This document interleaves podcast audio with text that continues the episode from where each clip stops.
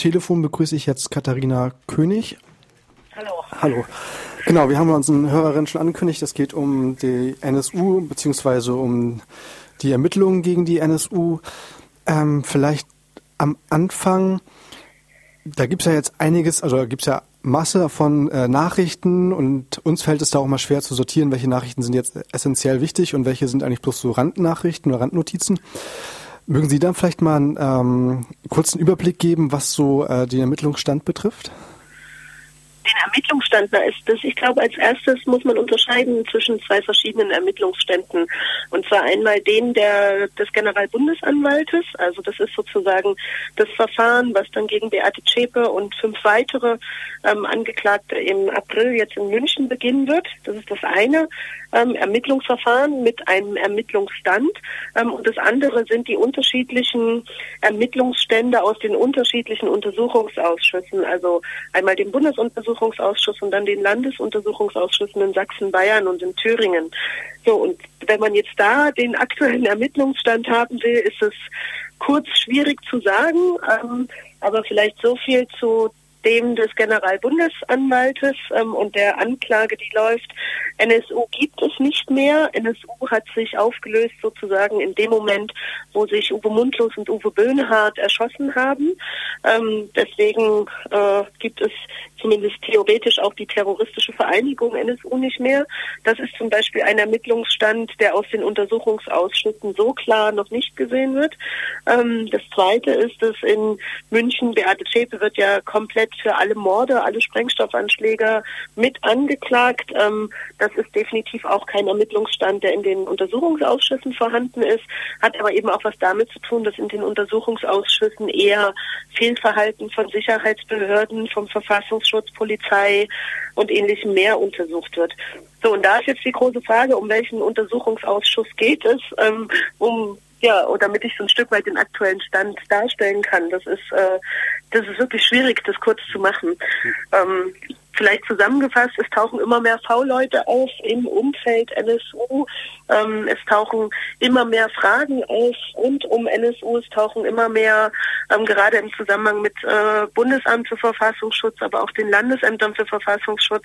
Ähm, ja, Verschwörungstheorien ist ein Wort, was man im Zusammenhang mit NSU nicht mehr benutzen sollte, glaube ich, weil einfach zu viel mittlerweile ans Tageslicht gekommen ist, was bisher keiner gedacht hätte. Ähm, ja, also da vielleicht so am besten das Einfachste wäre, da konkrete Fragen zu stellen, weil das da den Ermittlungsstand aktuell darzustellen ist ja fast ein Ding der Unmöglichkeit. Da, da, würde ich dann mal einhaken. Hallo, Hannes, mein Name. Ähm, uns interessiert also genau äh, natürlich die Frage, sag ich mal so ein, äh, und vielleicht gehen wir da äh, mal von Thüringen aus. Vielleicht suchen wir uns, äh, sag ich mal, erstmal einen Teilaspekt aus. Genau. Äh, diese Fragen, also was sind, also heu, wir haben jetzt in den letzten Tagen zum Beispiel gelesen, äh, die V-Leute haben steuerbegünstigt gearbeitet.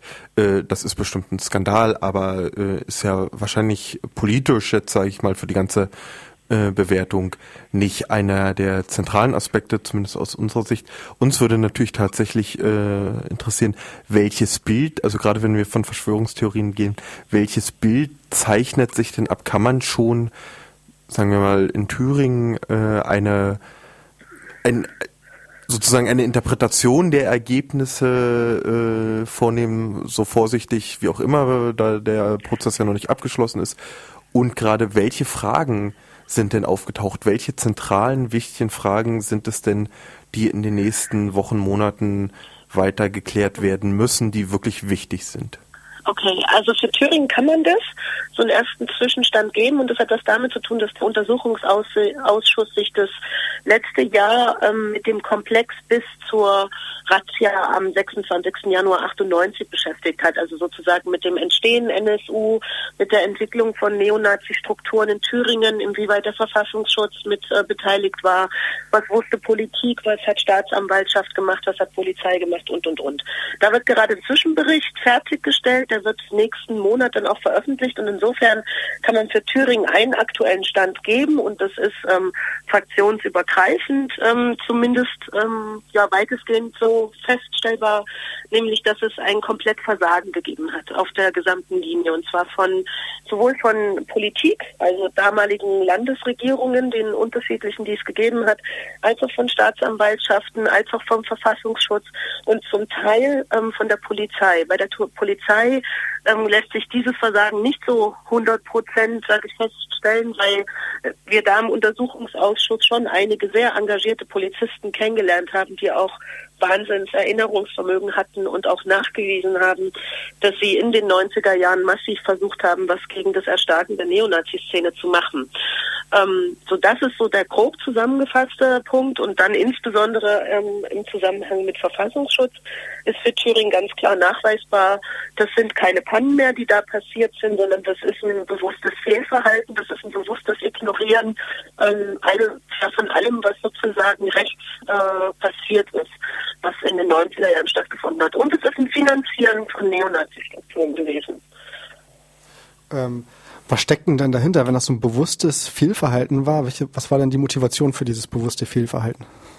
Na, Motivation sage ich an erster Stelle der damalige Präsident des Landesamtes für Verfassungsschutz, der Herr Röver, der ja selber zumindest als rechtskonservativ, ähm, wenn nicht sogar noch weiter rechtsstehend einzuordnen ist, allein ausgehend von den Büchern, die er damals die er veröffentlicht hat, die er heute veröffentlicht und in welchem Verlag er das macht. Also um mal so ein Stück weit ihn einzuordnen, er ist ähm, 2000, im Jahr 99 oder 2000 ist er gefragt worden, wie es denn zu so einer hohen Anzahl Straftaten rechts kommen kann. Und er erklärte, na, wir haben halt in Deutschland Gesetze, die gibt es in anderen Ländern nicht.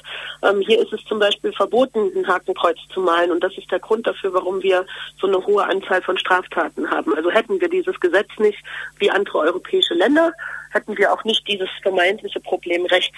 Ähm, also da ist definitiv der Herr Röber, ja, ist sozusagen einer der Hauptgründe mit dafür. Und dann denke ich, ähm, wenn man sich mal anschaut, welche Personen Anfang der 90er Jahre, also nach, nach der Wende, ähm, in die neuen Bundesländer gekommen sind, um die Sicherheitsbehörden aufzubauen, ähm, hier vor Ort, das waren oftmals ähm, Leute, die, ja, ich sag mal, mit einem gewissen antikommunistischen Verständnis gekommen sind ähm, und die natürlich gedacht haben und erwartet haben, sie kommen jetzt auf das Gebiet der ehemaligen DDR und hier gibt's ähm, alles, was man bekämpfen muss und das Größte, was bekämpft werden muss, ist sozusagen, sind die Nachwirkungen des Kommunismus, des Sozialismus, des Stalinismus, was auch immer.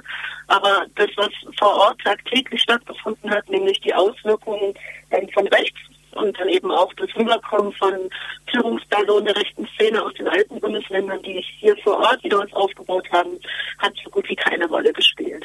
Also das Wissen, was die damaligen Verfassungsschützer im Untersuchungsausschuss äh, preisgegeben haben oder was sie noch hatten, das ist also beschämend ähm, wäre das Wort, was man verwenden würde, wenn man den Verfassungsschutz gut findet. Eigentlich ist es absurd, dass da Menschen ähm, angestellt waren, um eben auch einen, ich sag mal, einen Blick nach rechts mitzuhaben und die überhaupt keine Ahnung hatten von den Neonazi-Strukturen, die sich direkt unter ihnen entwickelt haben. Gibt es, also ähm, wenn sich jetzt für Thüringen so ein Bild abzeichnet, äh, wird der Untersuchungsausschuss äh, Konsequenzen empfehlen oder gibt es, ähm, sag ich mal, eine politische Debatte vor Ort um die äh, Konsequenzen, die jetzt anstehen? Und was denken Sie, wie wird sich da die Diskussion, sag ich mal, in den nächsten Monaten vielleicht auch mit Ausblick äh, auf den anstehenden Prozess in München äh, entwickeln? Weil äh, vielleicht zum Hintergrund, also unser Eindruck ist äh, so ein bisschen, ähm, als äh, die ganze NSU-Geschichte aufgeflogen ist, haben sich viele Leute hingestellt und gesagt, ja, jetzt muss radikal aufgeklärt werden, äh, alles muss auf den Tisch und so weiter. Und es zeichnet sich aus unserer Sicht zumindest doch ab, dass es, äh, dass die Sicherheitsbehörden wieder frecher werden, dass äh, der, äh, der, sag mal, die, äh, Drang, Sachen zurückzuhalten, Sachen zu verschweigen, äh, vielleicht so weiterzumachen wie bisher, äh, ja wieder größer wird? Äh also als erstes, ähm, ich glaube, man muss Thüringen und den Untersuchungsausschuss in Thüringen an der Stelle trennen zwischen äh, Sachsen von Sachsen und Bayern und vom in einem gewissen Sinne auch vom Bundesuntersuchungsausschuss, der hat sowieso eine Sonderstellung. Ähm, in Thüringen ist die Besonderheit, dass wir komplett alle Akten, die im Landesamt für Verfassungsschutz zum Thema Rechts vorhanden waren, also die nicht geschreddert wurden ähm, und ja, die nicht geschreddert wurden, die sind uns zur Verfügung gestellt worden. Das heißt, alle V-Mann-Akten ähm, aus dem Bereich Recht und alles, was sie jemals ab dem Jahr 92 ungefähr bis ins Jahr 2011 zum Thema Rechts angesammelt haben, das haben wir als Untersuchungsausschuss zur Verfügung. Das ist ein Wahnsinnspapierberg. Ähm, das sind in äh, ausgedruckt sind das zwei LKWs voll mit Aktenordnern. Ähm, in Digitalform sind es circa 100 Gigabyte, ähm, die wir da lesen und durchsuchen können. Das heißt, in Thüringen gibt es dieses Mauern seitens des Verfassungsschutzes beziehungsweise seitens des Innenministeriums nicht mehr. Und auch die anderen, also das Justizministerium liefert nach, die ganzen Polizeistationen ähm, haben nachgelie nachgeliefert, alle, das liegt uns sozusagen alles vor. Und wir haben eher das Problem, uns durchzuschauen und überhaupt ähm, eine Linie zu finden in diesen ganzen Akten, die da zur Verfügung stehen. In Bayern ist das anders und in Sachsen ist das anders und im Bund ist es nochmal eine ganz andere Sache, weil dort, äh, die haben ja das Zugriffsrecht auf die Informationen aus allen Bundesländern. Das heißt, die ersticken eigentlich noch mehr ähm, in Aktenstapeln als wir hier in Thüringen. Gemauert wird ähm, definitiv in, in Sachsen, wird zum Teil auch in Bayern. Da werden auch viel weniger Ausschusssitzungen öffentlich durchgeführt. Ähm, da wird, also wird viel mehr vertraulich gemacht. Und im Bund ähm, ist ja ganz klar, dass es da mittlerweile das Mauern vom Bundesamt für Verfassungsschutz gibt bezüglich des einen V-Mannes, Corelli. Ähm, und genauso ist klar, dass einzelne Bundesländer nicht die Informationen liefern, die sie liefern sollten und könnten.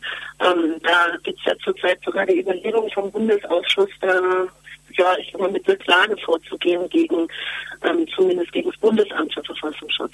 Zu den Konsequenzen wir in Thüringen haben jetzt nur einen Zwischenbericht. Wir arbeiten ja noch mindestens bis äh, ja, Frühjahr 2014. Das heißt, vor 2014 wird es da auch ähm, keinerlei geforderte Konsequenzen aus dem Untersuchungsausschuss geben. Was es gibt, sind aber erste praktische Konsequenzen. Und zwar ähm, zum einen durch dieses, ich sag mal, dadurch, dass V-Männer generell mehr in den Blick der Öffentlichkeit geraten und Journalisten da zum Teil auch sehr investigativ recherchieren, kommt es ja dazu, dass nach und nach V-Leute aufgeflogen sind. Und das stellt ein Problem für die ganzen Landesämter dar, ähm, weil sie kaum noch V-Leute anwerben können weil die, äh, ja, weil sozusagen die Standardantwort, so wo das jedenfalls berichtet ist, ähm, das wäre ja nur eine Frage der Zeit, bis sie auffliegen und da hätten sie Angst und das wäre es nicht wert und so weiter und so fort. Das heißt, politische Konsequenzen in Thüringen noch keine, ähm, wobei es da auch Überlegungen gibt seitens des Innenministeriums, aber praktisch gibt es schon ähm, aufgrund der öffentlichen Berichterstattung Konsequenzen. Und auf Bundesebene gab es ja die ersten Konsequenzen schon, ähm, angefangen von der, ich nenne es mal, großen Kennendatei, die angeschafft, äh, die ja begonnen wurde, bis hin zu der Überlegung, ähm, V-Leute zu zentralisieren, also dass die von Berlin aus komplett geführt werden in den einzelnen Bundesländern. Da gibt es allerdings bisher noch keine konkreten, ja, noch, noch keine konkreten Feststellungen oder Beschlüsse oder ähnliches mehr. Okay, ich merke gerade, ich habe eigentlich noch tausend Nachfragen. Das werden wir in der Zeit jetzt gar nicht alles äh, lösen können. Ich hätte vielleicht noch mal eine Frage, die sich jetzt gar nicht so in Ihrer Eigenschaft als Untersuchungsausschuss Mitsitzender richtet, sondern äh, als äh, in Sachsen-Anhalt, äh, in Thüringen lebende. Äh, wie konnte dann so ein Netzwerk, ähm, also ein Netzwerk entstehen? Was war das gesellschaftliche Klima damals? Das gesellschaftliche Klima in den 90ern war ähm, gekennzeichnet, also andersrum, andersrum. Das gesellschaftliche Klima in den 90ern muss man sich von den rassistischen Pogromen ausdenken, die in Rostock, in Solingen, in Hoyerswerda, aber eigentlich bundesweit stattgefunden haben. Dass sozusagen es den Neonazis gelungen ist, mit Gewalt ähm, und mit ähm, bis hin zu ja, Mordversuchen an Menschen ähm, politische Ziele durchzusetzen, nämlich die faktische Abschaffung des Grundrechts auf Asyl. Das ist das ist ihnen gelungen mit den mit den Pogromen, die stattgefunden haben. Und davon ausgehend ähm, muss man die kompletten 90er bis ungefähr 97, 98 sehen. Also auf der einen Seite eine gerade in Ostdeutschland eine sehr von Unsicherheit, Angst und Abgrenzung ähm, gekennzeichnete Gesellschaft, die noch nicht in der Lage ist, mit, ähm, ich nenne es mal, der neuen Freiheit umzugehen, ähm, die äh, ja die Sorge um eigene, also Existenzängste, Existenzsorgen hat ähm, und die sich für alles ähm, interessiert, was sie persönlich angeht, aber für wenig, was was neben ihnen passiert. Ähm, Übergriffe von Neonazis gehören an die Tagesordnung. Ähm, national befreite Zonen entstehen, das heißt Gebiete, Stadtteile, in die sich Jugendliche mit, ähm, ja, mit alternativen Aussehen, aber auch Migranten nicht mehr reintrauen, weil sie dort eben zusammengeschlagen werden. Hetzjagden, die stattfinden auf, also nachts mit Autos und Baseballspielern unterwegs, ähm, wieder auf Jugendliche, Alternative auf Punks, ähm, aber eben auch insbesondere auf Asylbewerber. Ähm, und das Ganze wird von der Politik ähm, ignoriert und zwar in der Form, dass es reduziert wird auf ein Problem zwischen zwei rivalisierenden Jugendgruppen. Und der politische Hintergrund ähm, dieser Übergriffe wird komplett ignoriert und ausgeblendet. Und so geht dann auch die Gesellschaft damit um. Es gibt halt ein Problem zwischen zwei rivalisierenden Jugendgruppen. Das finden wir nicht gut, dass die sich ständig, ähm, ja, dass die, dass die sich ständig schlagen, jetzt in Anführungszeichen. Ähm, aber das hat nichts mit rechts zu tun, das hat nichts mit Rassismus zu tun. Dazu kommt die große Sorge Standortfaktor, also Ostdeutschland ja sowieso wirtschaftlich in den 90er Jahren eher abgehängt. Und wenn jetzt ähm, irgendwo in der Presse steht, dass die Stadt X, Zwickau, Jena, welche Stadt auch immer, ähm, ein Problem mit rechts hat, dann führt das nur dazu, dass die Wirtschaft abwandert, dass Arbeitsplätze ver verlustig gehen und, und, und. Ja, und das ist so die Atmosphäre, ähm, Situation der 90er Jahre. Geändert hat sich das erst ähm, ab dem Jahr 2000. Ähm, und zwar gab es da zum einen in Thüringen gab es einen Angriff auf eine auf die Synagoge in Erfurt. Ähm, da hat anfangs de, das Innenministerium war dann noch der Überzeugung, dass es ein Angriff von links gewesen wäre. Ähm, und erst als sozusagen das Bekennerschreiben von rechts kam, war ihnen dann klar, dass es ein Problem mit Neonazis gibt. Ähm, und daraufhin startete dann die Kampagne Thüringen tolerant. Ähm, und die Presse hat äh, dann auch begonnen, viel stärker über ja, solche Übergriffe zu berichten und ähm, auch ein Stück weit zu einer Sensibilisierung beizutragen. Mhm. Okay, ja, ich danke fürs Interview am ähm, Telefon ja. am anderen Ende Katharina König. Vielen Dank nochmal. Danke. Danke. Dank. Genau, wer sich äh, weiter zu dem Thema informieren möchte, geht am besten auf die Blogseite nsu-watch.upperbits.de. Dort findet man einen sehr detaillierten und sehr äh, übersichtsreichen und trotzdem ähm, sehr viel Information. Genau, wir machen jetzt nochmal mit einem Song weiter gegen rechts, bevor wir zum nächsten Thema gehen.